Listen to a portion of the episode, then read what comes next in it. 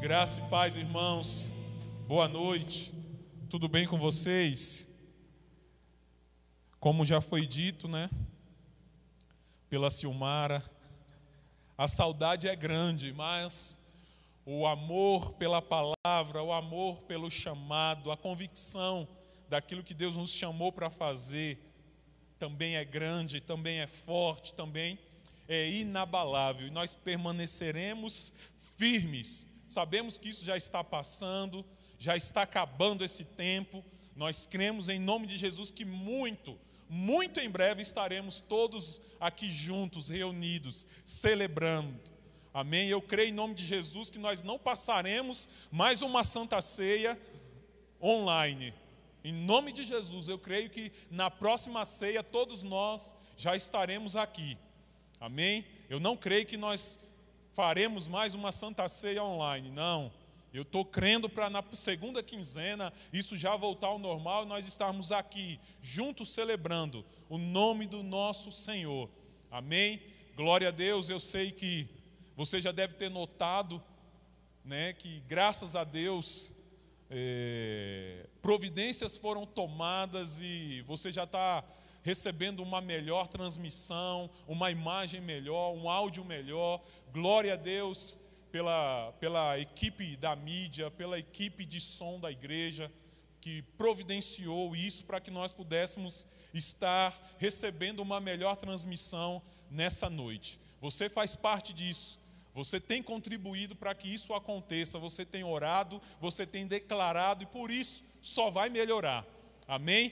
Nós não estamos mais como começamos, já estamos melhores e vai melhorar ainda mais, porque nós cremos que a nossa vida é assim mesmo, como a luz da aurora, e nós vamos brilhando a cada dia. Se hoje nós já estamos melhor do que terça, domingo, terça-feira que vem, quinta-feira que vem, nós estaremos melhores ainda, porque isso é o que ferve dentro de nós, estarmos cada vez melhor. Porque em primeiro lugar, Deus merece. Em segundo lugar, você merece, porque você é filho de Deus. Amém? Nós só vamos melhorar. Só vamos melhorar. E eu creio de todo o meu coração, tenho orado e declarado para que você também tenha essa convicção dentro de você, que a sua vida só vai melhorar. Amém? Não confesse nada contrário a isso. Independente daquilo que você está vendo, independente daquilo que você está sentindo, independente das informações que têm chegado, como nós costumamos dizer, e nós sempre temos, irmãos, o cuidado de estar batendo mesmo nessa tecla, de estar falando as mesmas coisas para que você não esqueça que você não deve deixar ser levado por aquilo que o mundo está dizendo. Nós não negamos o que está acontecendo, como você tem já sido ensinado aqui, mas nós sabemos que existe algo muito maior além daquilo que nós estamos vendo ou daquilo que nós estamos sentindo. Ok? Então não deixe de perseverar no que a palavra de Deus diz. Porque se nós, irmãos, deixarmos de perseverar naquilo que nós já temos ouvido e nós temos aprendido, podemos cair num erro fatal. E não considerando as, verdade que tem, as verdades que temos ouvido. Se nós cairmos nesse erro, irmãos, podemos deixar passar desapercebido o poder de Deus que está envolvido em Sua palavra. E sabe de uma coisa? Se acontecesse isso com alguém, com alguma pessoa, você não seria o primeiro a que isso acontecesse com você nós não seríamos os primeiros a que isso acontecesse conosco. Por isso que nós estamos sempre alertando, por isso que nós devemos estar sempre vigiando. Por quê? Porque nós não devemos abrir brechas para o inimigo. Nós não devemos estar desapercebidos, nós devemos ser ágeis, devemos ser rápidos em discernir o que o, o nosso adversário, o diabo, está fazendo. Porque se nós não discernirmos, irmãos, o tempo, nós não discernimos as estações, podemos deixar as coisas que Deus está promovendo para nós, que Deus está fazendo passar diante dos nossos olhos, e nós não nos atentarmos, não agarrarmos, não usufruirmos desse benefício. É interessante que hoje nós vamos estar celebrando a Santa Ceia do Senhor, estaremos celebrando a morte de Jesus Cristo naquela cruz, estaremos celebrando o seu sepultamento, estaremos celebrando os três dias e as três noites que se passaram antes da sua ressurreição, onde muita coisa no mundo espiritual aconteceu. Por mais que passaram-se três dias e três noites, e os discípulos estavam aflitos, sem saber o que eles iriam fazer, tanta coisa maravilhosa, extraordinária estava acontecendo por trás dos olhos naturais, por trás daquilo que eles estavam vendo, por trás daquilo que eles estavam sentindo. Jesus estava completando a obra da redenção. Sabe, irmãos, é impressionante quando nós nos atentamos aos evangelhos. É impressionante quando nós nos atentamos à história de Jesus, a tudo que ele passou, a tudo que ele sofreu, a tudo que ele viveu nessa terra, durante o seu ministério de três anos e meio, onde ele teve os seus discípulos que o acompanharam. Mas é tão impressionante, irmãos, quando nós nos atentamos para essa história e nós nos deparamos com a caminhada daquele homem, um homem de Nazaré, que foi revelado às pessoas de Israel. O Jeová, o Jeová deles estava ali com eles, mas eles não o reconheceram. O Jeová, aquele que criou tudo desde o princípio, aquele que estabeleceu a aliança com Abraão, aquele que havia estabelecido o sacerdócio, aquele que havia estabelecido o grande dia da expiação deles mesmos, o próprio povo, que ele vinha, que ele tinha vindo para eles, não o reconheceram como o Messias, como o Senhor, como o Jeová.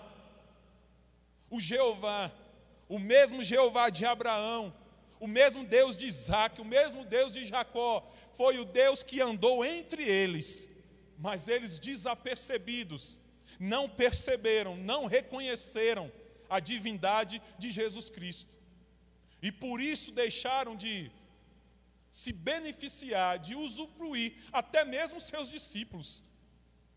Como a gente fica perplexo muitas vezes, irmãos, de perceber nos evangelhos tantas coisas, tantas coisas que Jesus fez, tantas coisas que os discípulos presenciaram, mas eles mesmos, quando estavam diante daquela cruz, vendo aquele homem, o homem de Nazaré, se contorcer de dores, os discípulos não entendiam, os discípulos não conseguiam discernir, eles não tomaram conhecimento daquilo que estava acontecendo diante de seus olhos.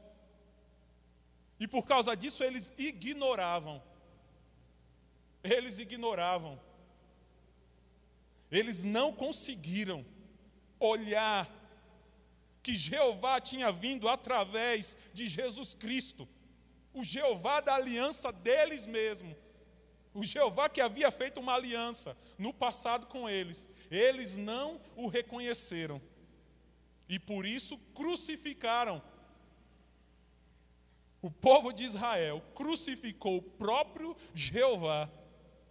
Eles ali diante daquela cruz, seus discípulos, que não sabiam por que, que Jesus sofria, por que, que Jesus, no jardim de Getsemane, viveu aquela agonia. Os discípulos não sabiam eles não tinham conhecimento que Jesus tinha vindo para morrer pela humanidade. Os discípulos não entenderam, ficaram perplexos com a ressurreição de Jesus.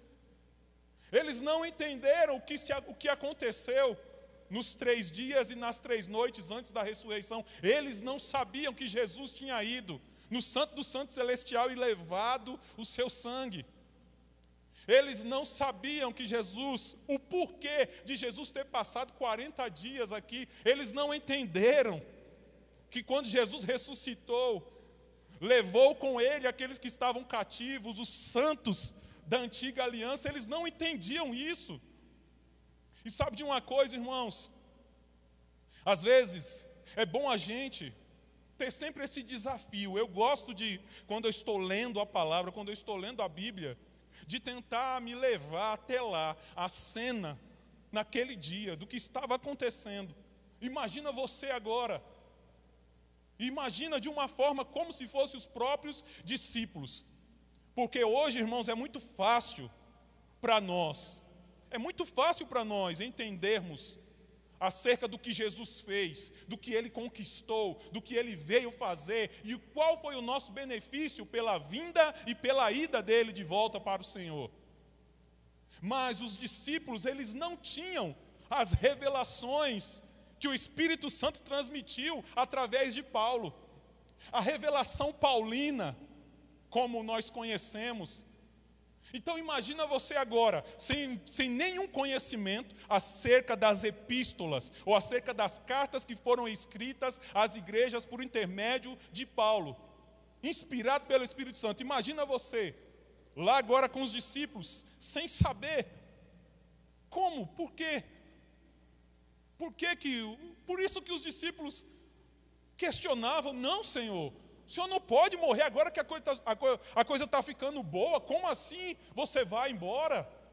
Eles não entendiam, eles não tinham a revelação que nós temos hoje por causa da palavra de Deus, até porque eles não tinham o Novo Testamento como nós temos hoje. Então eles eram meramente naturais e não conseguiam discernir as coisas espirituais. É claro que após a descida do Espírito Santo, mas até mesmo quando Jesus disse para eles: Ei, ficai, até que venha o Espírito Santo sobre vocês, nem isso eles entenderam. Mas eles decidiram obedecer, e após eles terem obedecido, as coisas mudaram. O Espírito Santo veio habitar neles, então eles já não eram mais homens naturais, eles eram homens espirituais. Mas sabe de uma coisa, irmãos? Hoje é, é muito confortável, é muito gracioso para nós termos a consciência de justiça.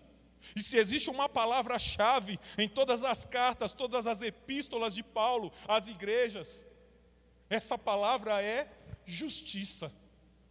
E o que é justiça? Justiça é estar diante de Deus sem medo, sem culpa, sem inferioridade, como se o pecado nunca, jamais tivesse existido. Então hoje nós temos essa consciência de justiça, que eles não tinham. Eles não tinham essa consciência de justiça. Eles tinham uma justiça limitada. Mas a nova criação tem uma justiça ilimitada. Porque foi uma justiça conquistada por Jesus, por intermédio de Deus, que o enviou para que nos tornasse a sua justiça. Então hoje, nós somos a justiça de Deus aqui na terra. Mas isso nós tomamos o conhecimento por causa das revelações. Por isso que eu admiro demais o ministério desse homem chamado Paulo. Meu Deus, como esse homem não andou com Jesus fisicamente falando, mas ele teve tantas revelações que nem mesmo aqueles que andaram com Jesus tiveram. E tudo que Paulo escreveu, inspirado pelo Espírito, o próprio Jesus falando para Paulo, mudou a história da igreja, mudou a história do homem, da humanidade. Oh, aleluia! Deus é bom. Então os discípulos eles não tinham essa consciência de que Jesus tinha vindo para substituir a humanidade. Eles não tinham essa consciência de que Jesus veio para ser o nosso substituto naquela cruz. Porque Jesus nos substituiu naquela cruz. Ele não veio ou não sofreu o que sofreu por conta dele mesmo, por conta dos seus pecados. Não, ele era sem pecado, mas por causa dos nossos pecados, das nossas transgressões, foi, porque, foi que ele passou tudo que passou. E hoje nós temos a consciência que somos estabelecidos em justiça.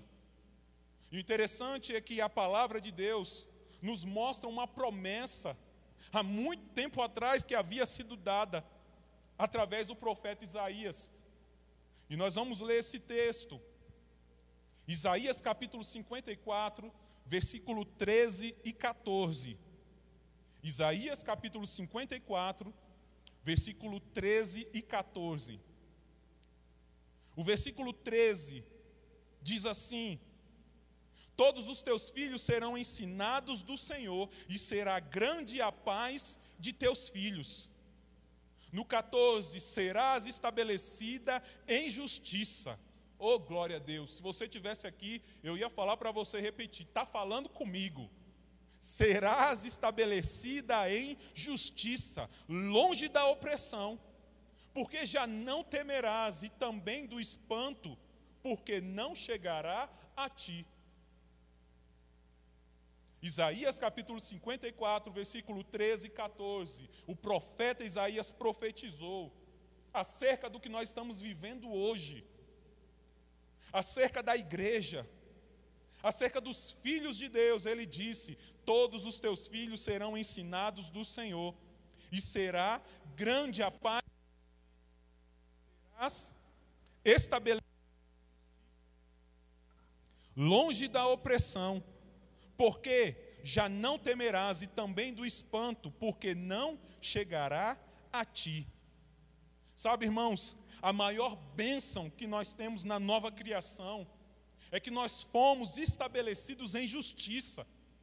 E nós podemos, através dessa justiça, adquirir uma consciência de justiça. Nós sabemos também que ainda existe a consciência do pecado, e da fraqueza, que muitas vezes tem mantido muitas pessoas escravos do medo. A consciência do pecado, a consciência fra de fraqueza, mantém muitas vezes as pessoas escravas do medo, escravas da ansiedade, escravas do pânico. Mas uma coisa é certa, irmãos: nós, como filhos de Deus, como adultos, até mesmo, até mesmo naturais, temos as nossas responsabilidades. Mas que senso de vitória e de liberdade maravilhoso nós teríamos se nós soubéssemos que nós somos a justiça de Deus e que nós estamos firmados neste fato. A consciência de pecado, muitas vezes, nos faz ou nos fez escravos da raça humana. E essa consciência, ela destrói a iniciativa das pessoas. E ela é uma das mais antigas inimigas da fé. Por quê? Porque, irmãos, é inevitável. Não se pode ter fé na palavra quando se está debaixo de condenação. Não se pode ter fé no que a palavra de Deus diz quando está ou quando se está debaixo de condenação. Eu vou repetir mais uma vez: não se pode ter fé no que a palavra de Deus diz quando se está debaixo de condenação. Por quê? Porque justiça significa a capacidade de estar na presença de Deus.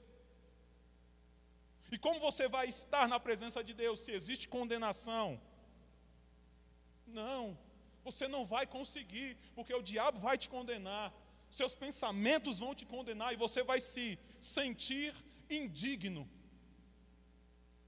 Você vai se sentir como se não merecesse, se não pudesse estar diante de Deus. Mas a consciência de justiça tira esse pensamento e essa consciência de condenação e faz com que você esteja diante do Pai sem culpa, sem condenação, sem inferioridade, como se o pecado jamais tivesse existido. Nós precisamos entender, irmãos, que esse foi o objetivo da redenção que Deus forjou em seu filho.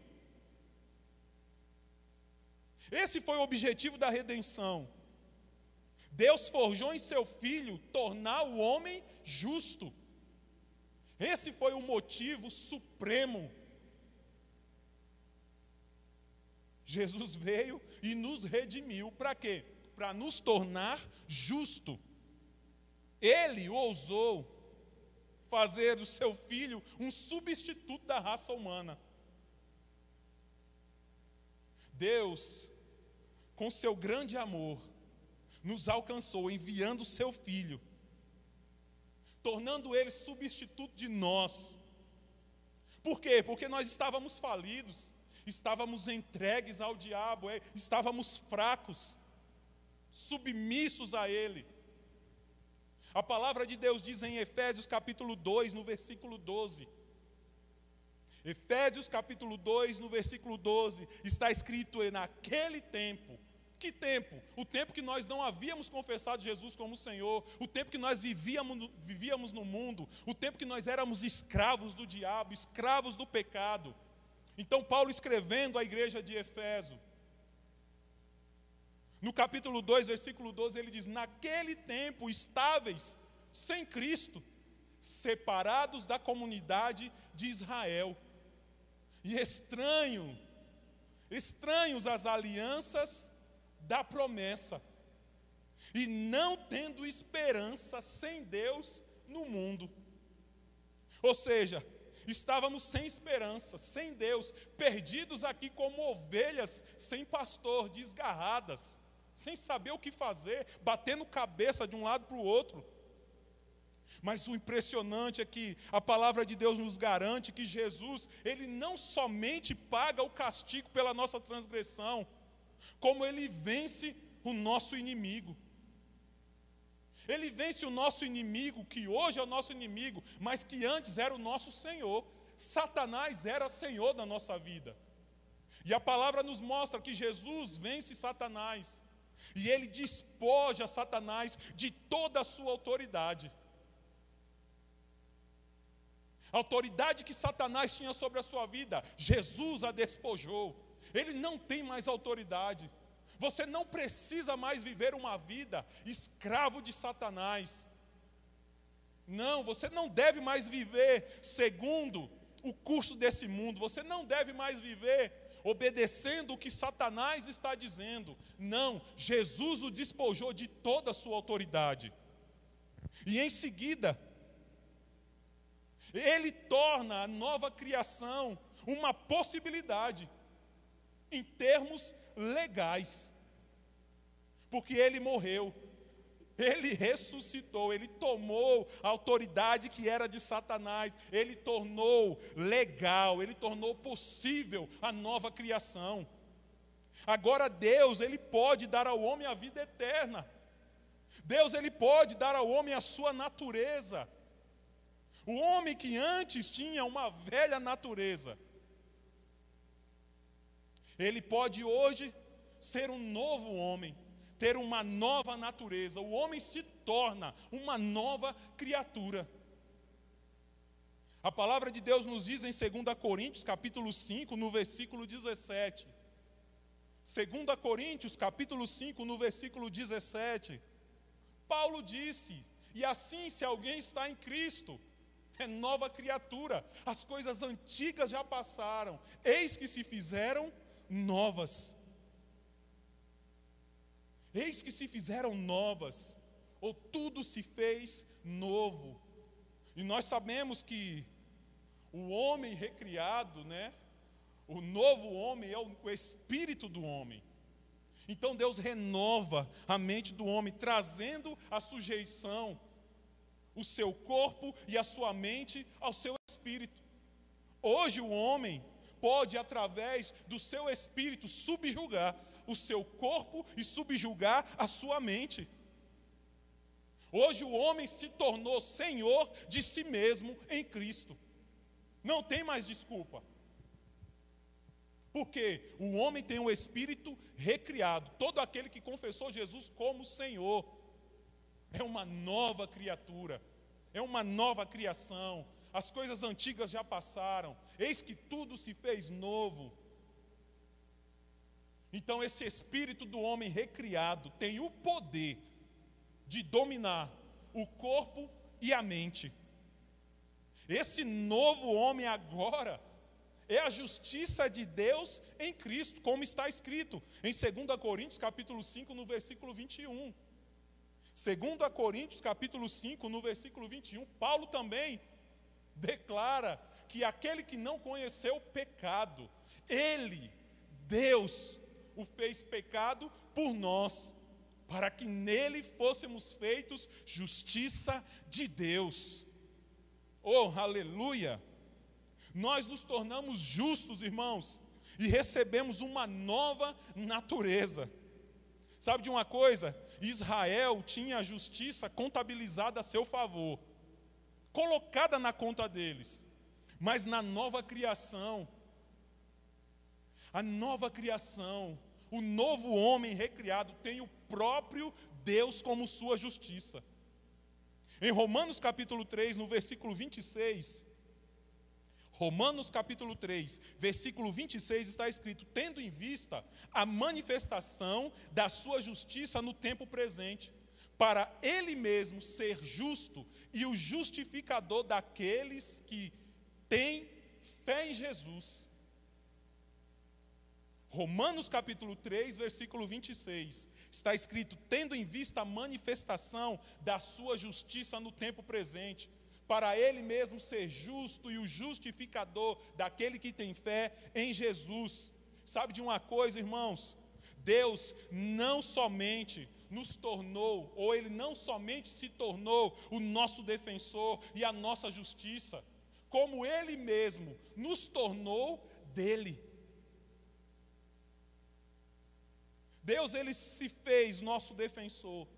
Deus ele se fez através de Jesus a nossa justiça, mas ele também fez com que nós nos tornássemos dele. A palavra de Deus diz em 1 Coríntios, capítulo 1, no versículo 30: Vós sois dele em Cristo Jesus. Vós sois dele em Cristo Jesus, nós somos dele. Ele é o nosso pai, nós somos os seus filhos. Ele é o nosso defensor, nós somos a sua justiça. A palavra de Deus diz em 2 Coríntios, capítulo 9, no versículo 10, ora, aquele que dá semente ao que semeia e pão para o alimento, também suprirá e aumentará a vossa sementeira e multiplicará os frutos da vossa justiça multiplicará os frutos da vossa justiça. O interessante é que em João capítulo 15, no versículo 5, na parte A do versículo, Jesus disse: Eu sou a videira e vós os ramos. Sabe, irmãos, que a videira, a videira é o principal. Os ramos são a justiça. Naturalmente falando, naturalmente falando, uma videira que tem os seus ramos, que dá os seus frutos, naturalmente, os frutos dessa videira ou desses ramos seriam frutos de justiça. Então Jesus disse: Eu sou a videira, vós os ramos. E os frutos que vocês devem dar são frutos de justiça, assim como o próprio Jesus, quando andou nessa terra. Assim como Jesus, quando andou nessa terra, e ele impunha as mãos sobre os enfermos, e os enfermos eram curados. Ele alimentavam, alimentava aqueles que estavam famintos. Ele ressuscitava aqueles que haviam morrido. Nós, como frutos, frutos dessa videira, nós, como os ramos dessa videira, devemos dar frutos de justiça. Então nós hoje temos autoridade sim para impor as mãos sobre os enfermos e eles serem curados. Nós podemos alimentar os famintos, nós podemos orar e mortos ressuscitarem. Por que não? Nós podemos.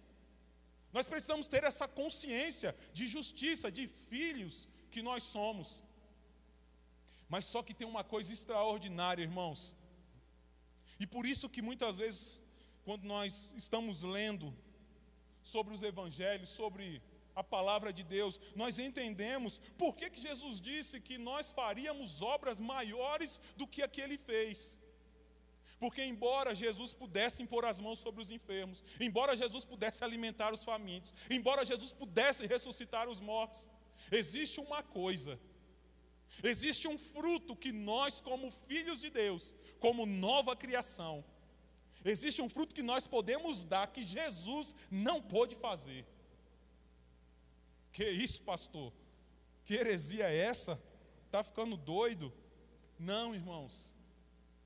Por isso que ele disse: vocês farão obras maiores. Jesus, ele esteve aqui nessa terra, mas ele não pôde dar o fruto que hoje nós podemos dar. O fruto de levar o homem à nova criação em Cristo. Ele não podia fazer isso enquanto ele estava aqui. Ele não podia fazer isso enquanto ele não cumprisse com o castigo que era nosso.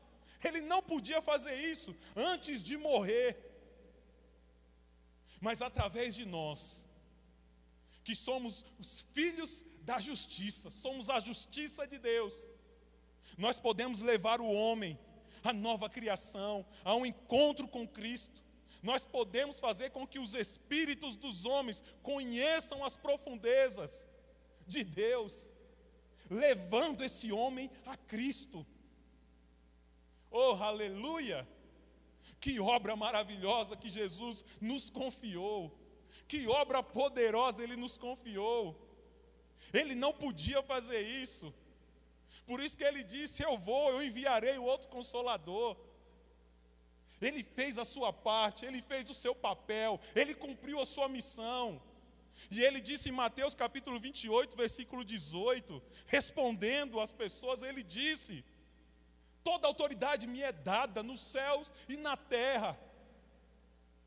Para que, que Jesus queria autoridade? Essa autoridade não foi para que ele usasse. Toda autoridade foi dada a Jesus para que ele pudesse passar para a igreja. Hoje essa autoridade está conosco. Hoje essa, essa autoridade está conosco, irmãos. Jesus nos confiou essa autoridade. Jesus nos confiou o seu nome como nós cantamos aqui, o nome que está acima de todo o nome. Oh, aleluia! Sabe de uma coisa, irmãos? Não tem como você dizer para uma mulher que acabou de casar, que acabou de sair da sua cerimônia, algo contrário do que ela não seja, por exemplo, a dona do lar que ela não seja a mulher do lar. A mulher entende que após o final da cerimônia, após o, o, final do casamento, ela entende que ela é a mulher daquele lar, que é a mulher daquela casa, que é a mulher daquela família que ela formou com o seu marido. A mulher, ela entende, após o final da cerimônia do casamento, que os dois se tornaram um. A mulher, ela entende que após o final daquela cerimônia, daquele casamento, ela tem o direito legal de usar o nome do seu marido. Não é diferente conosco, irmãos. Nós precisamos ter essa consciência de justiça, assim como está escrito lá em Hebreus capítulo 4, no versículo 16, na parte A que diz: Acheguemos-nos, portanto, confiadamente junto ao trono da graça e nós precisamos entender que o que Jesus fez aqui na terra, quando Ele uniu a sua vida conosco, Ele nos fez um com Ele. E quando Ele nos fez um com Ele, Ele nos deu o direito legal de usar o Seu nome. Então hoje nós temos esse direito de usar o nome de Jesus. Assim como a mulher que é casada com o seu marido tem o direito legal de usar o nome eu e você também temos esse direito de usar o nome de Jesus. Oh, aleluia! Deus é bom. Deus é bom. Hoje não vai dar nem para chamar os diáconos, né? Hoje nós mesmos vamos servir. Daqui a pouco eu vou chamar a Silmar aqui, nós vamos estar servindo a ceia para os meninos da música. E eu sei que você com certeza deve ter preparado seus elementos aí, o seu suco, o seu pão, que representam o corpo e o sangue de Jesus Cristo. Daqui a pouco nós vamos estar participando todos juntos, mesmo que à distância, mas eu sei que nós vamos participar todos juntos desse momento e será um tempo glorioso. Mas que você não participe desse momento sem ter essa consciência de filho de Deus, sem ter essa consciência de ser a justiça de Deus aqui nessa terra. Você precisa entender, você precisa ousar, sabe? Ouse pensar, pensar de si mesmo, como sendo exatamente o que o Pai diz que você é. Muitas vezes nós encontramos dificuldade nas pessoas em que elas assumam aquilo que Deus já diz ao respeito delas. Por quê? Falta de consciência de justiça, falta de consciência de filho de Deus. Então, ouse mesmo pensar em si mesmo, como sendo exatamente o que o Pai diz que você é. Ouse estar na presença dEle, sem culpa, sem medo, sem inferioridade. Ouse fazer pedidos para Deus não como um, um verme, mas como um filho. Você não precisa ir se rastejando. Não, você pode chegar diante dele como um filho que você é. A Bíblia diz em João capítulo 15, versículo 16: Não fostes vós que me escolhestes a mim, pelo contrário, eu escolhi a vós outros e vos designei, para que vades e deis fruto e o vosso fruto permaneça, a fim de tudo quanto pedirdes ao Pai em meu nome, Ele vos conceda.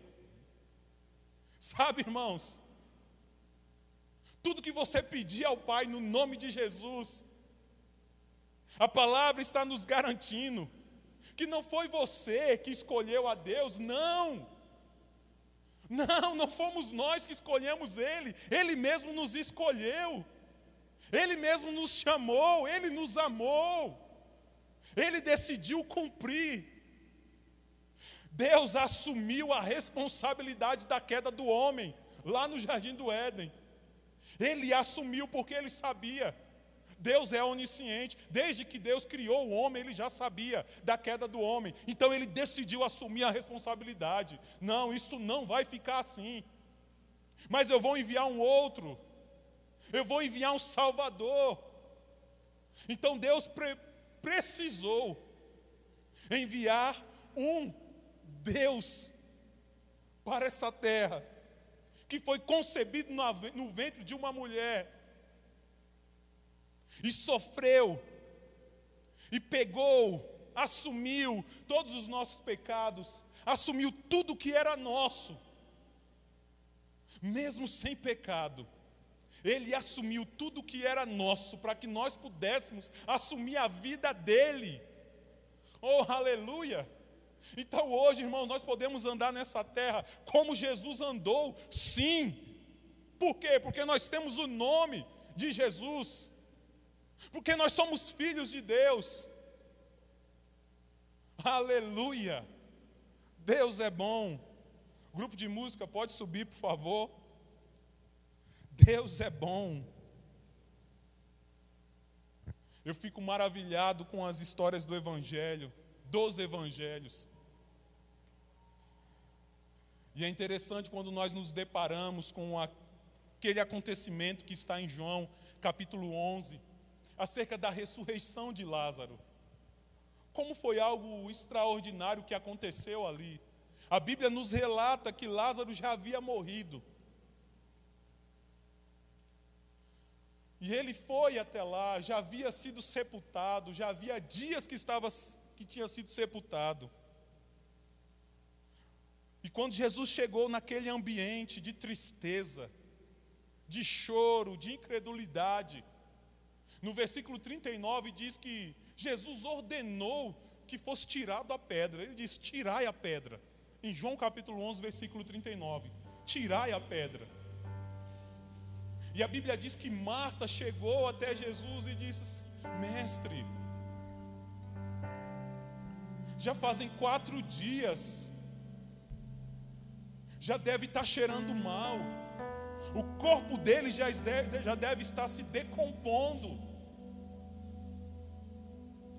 E no versículo 40, Jesus responde para ela. Eu posso perceber como Jesus olhando nos olhos daquela mulher e dizendo: Não te disse eu que se creres, verás a glória de Deus. Eu gosto dessa passagem, irmãos, porque nós somos ensinados muitas vezes desde criança. Eu lembro que minha mãe sempre dizia que para tudo tem jeito, só não tem jeito para a morte. E quantas vezes eu ouvi isso da minha mãe? Para tudo tem jeito, só não tem jeito para a morte. Mas eu conheci um que até para a morte deu jeito. e não importa quantos dias já tenham se passado. Mas por quê? Porque Jesus tinha consciência de justiça, tinha convicção da justiça que ele era. Aleluia! Jesus não tinha uma sensação de fé. Jesus não tinha falta de fé, não. Simplesmente ele era a ilustração de uma justiça inconsciente. E no versículo 43, Jesus clama em alta voz: Lázaro, vem para fora. É muito fácil, irmãos, é por isso que eu falo, você precisa, você precisa ler a palavra, meditar e se levar numa imaginação para um momento como esse. Pensa, as pessoas ao redor do túmulo, as irmãs, todo mundo triste, todo mundo já havia sepultado, mas um homem que tinha uma consciência de justiça. Ele disse: sai para fora. Imagine os pensamentos. Imagine os pensamentos daquelas pessoas. Imagine o pensamento de Marta. Meu Deus, e se isso não der certo? O mestre será envergonhado. O mestre passará vergonha aqui na frente de todo mundo. Porque quando nós nos deparamos muitas vezes com uma situação como essa, os sentimentos dos cinco sentidos, aquilo que nós podemos ver, que nós podemos tocar, que nós podemos apalpar, é o que muitas vezes vai se sobressair mesmo. Por uma falta de, de consciência de justiça, por uma falta de de saber da autoridade que possui.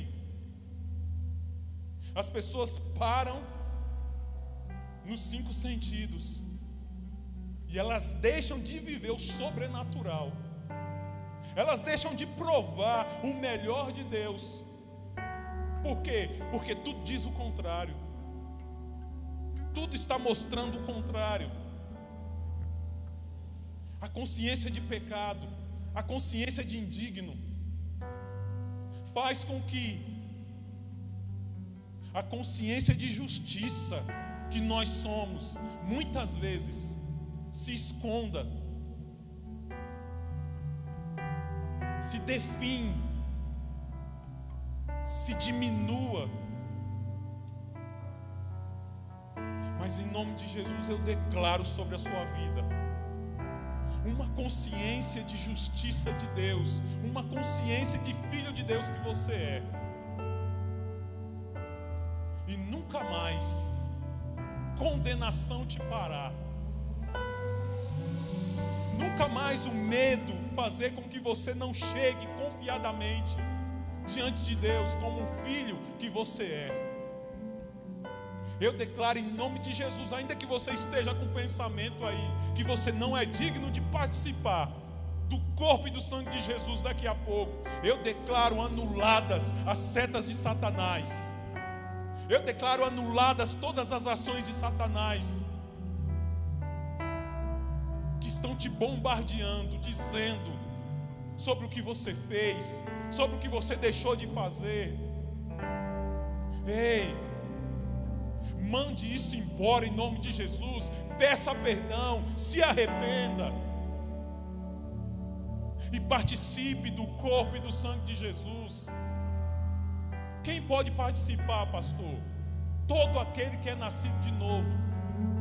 Se você já nasceu de novo, confessou Jesus como Senhor, você legalmente é um filho de Deus e pode e deve participar do corpo e do sangue de Jesus. Não deixe de participar. Mas eu ainda não entreguei minha vida para Jesus. Você pode fazer isso agora. Se você estiver aí do lado de alguém que nunca confessou Jesus como Senhor, diga para ela: ei, faça isso, tome essa decisão será a melhor decisão da sua vida. Confesse Jesus aí mesmo, entre os seus familiares, entre quem quer que seja que esteja com você.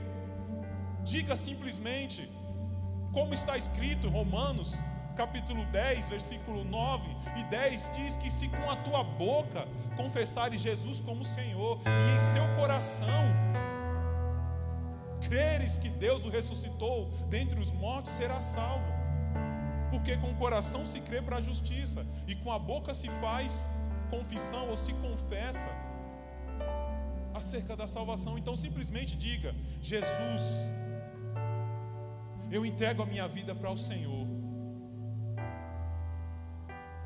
Eu confesso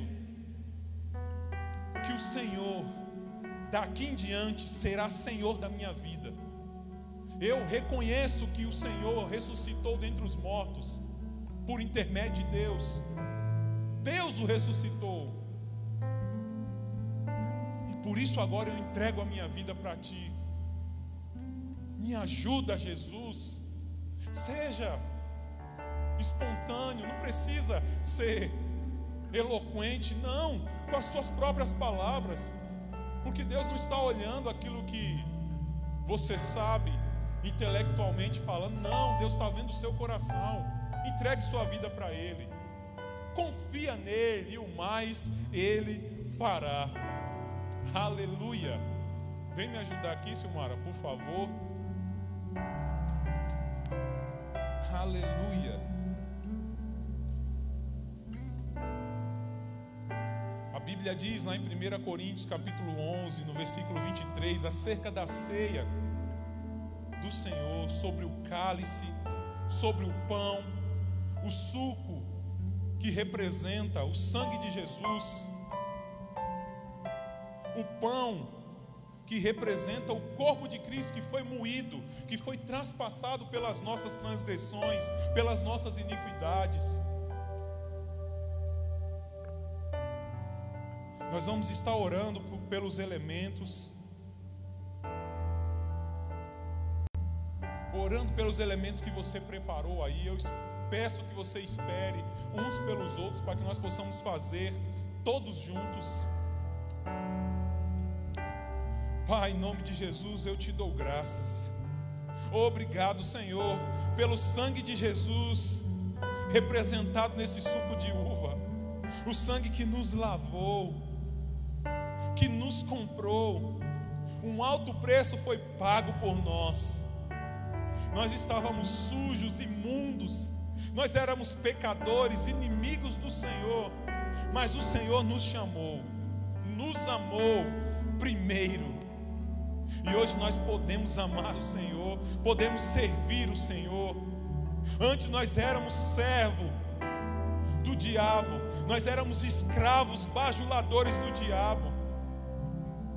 Mas o Senhor tirou a autoridade dele, que estava sobre nós, e hoje, hoje nós reinamos sobre o nosso inimigo. Ele não tem poder sobre nós, por causa de tudo que foi conquistado na cruz, naquela cruz. Obrigado, Pai. Obrigado por, por essa consciência de filho. Eu declaro em nome de Jesus essa consciência de filho, essa consciência de justiça essa consciência de não mais pecadores, de não mais miseráveis, Não, nós não somos mais pecadores, não somos mais miseráveis, mas nós somos a justiça de Deus aqui nessa terra. Somos filhos amados. Aleluia. Glória a Deus. Vamos passar. Oh, aleluia. Deus é bom. Você pode distribuir aí também entre os seus familiares. Enquanto isso, o grupo de música vai cantar uma música.